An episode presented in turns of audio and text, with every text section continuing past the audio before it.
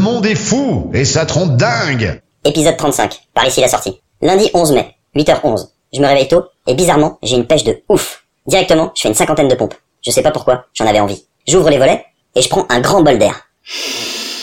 Ah Purée dehors, qu'est-ce que c'est calme. Le monde a changé. C'est super agréable. Les gens marchent sur la route comme s'ils étaient sur le trottoir. Plus aucun klaxon. Les oiseaux chantent comme jamais. Les gens se font des signes de tête comme s'ils étaient tous contents de se voir. Le nouveau monde qu'on attendait est enfin là. Ah merde, j'étais en train de rêver. 10h52. Bon, aujourd'hui, c'est la fin du confinement. Libéré, délivré, je ne ferai plus d'attestation. Enfin, on verra. Si les gens savent se tenir et que le virus ne revient pas, nous faire un petit coucou. Hier soir, à 20h, pendant les fameux applaudissements, tout mon immeuble se regroupait dans la cour pour fêter ça. Ah bah en termes de compréhension, le confinement n'a pas été bénéfique pour tous. Bref, passons. On va pas changer le monde en deux mois. Bon, aujourd'hui, pensons à nos enfants qu'on envoie en première ligne. Vive l'école D'après les derniers chiffres, 66% des parents ont peur de mettre leurs enfants à l'école et 66% des enseignants ont peur de retourner travailler. Tu m'étonnes. On demande à tout le monde de continuer le télétravail et on ouvre les écoles. J'ai l'impression que ça sent pas bon. Qui a eu cette idée folle un jour d'inventer l'école? Après, envoyer des gens au charbon pour l'économie du pays, je peux comprendre. Tiens, au charbon.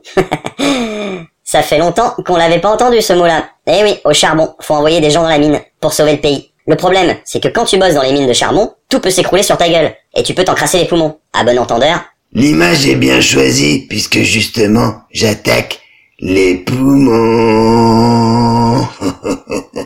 Au fait, je sais pas où elle en est cette info comme quoi les fumeurs étaient moins à risque face au Covid. Parce que là, je pense à tous ceux qui ont rattaqué la clope suite à cette déclaration. Les clopes, c'est du cercueil, petit gars. Dieu est un joueur de. Putain, il s'en est dit des conneries pendant ce confinement. Je me souviens quand certains disaient que le Covid n'était pas plus dangereux qu'une grippe. Ah ouais, elle était énorme celle-là. Une bonne grosse grippe qui aux États-Unis a déjà fait plus de morts que la guerre du Vietnam, colonel. Bref, à l'heure où toute une planète défonce le corona à coups de médoc pas cher, nous, on bat des records de décès en attendant un vaccin qui devrait arriver dans quoi? À peine 18 mois environ?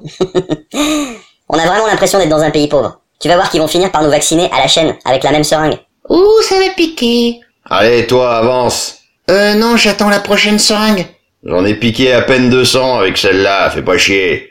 Ouh, je suis impatient de me faire vacciner, moi. Allez, je finis avec un petit conseil aux parents qui ont peur d'emmener leurs enfants à l'école. Ne les emmenez pas.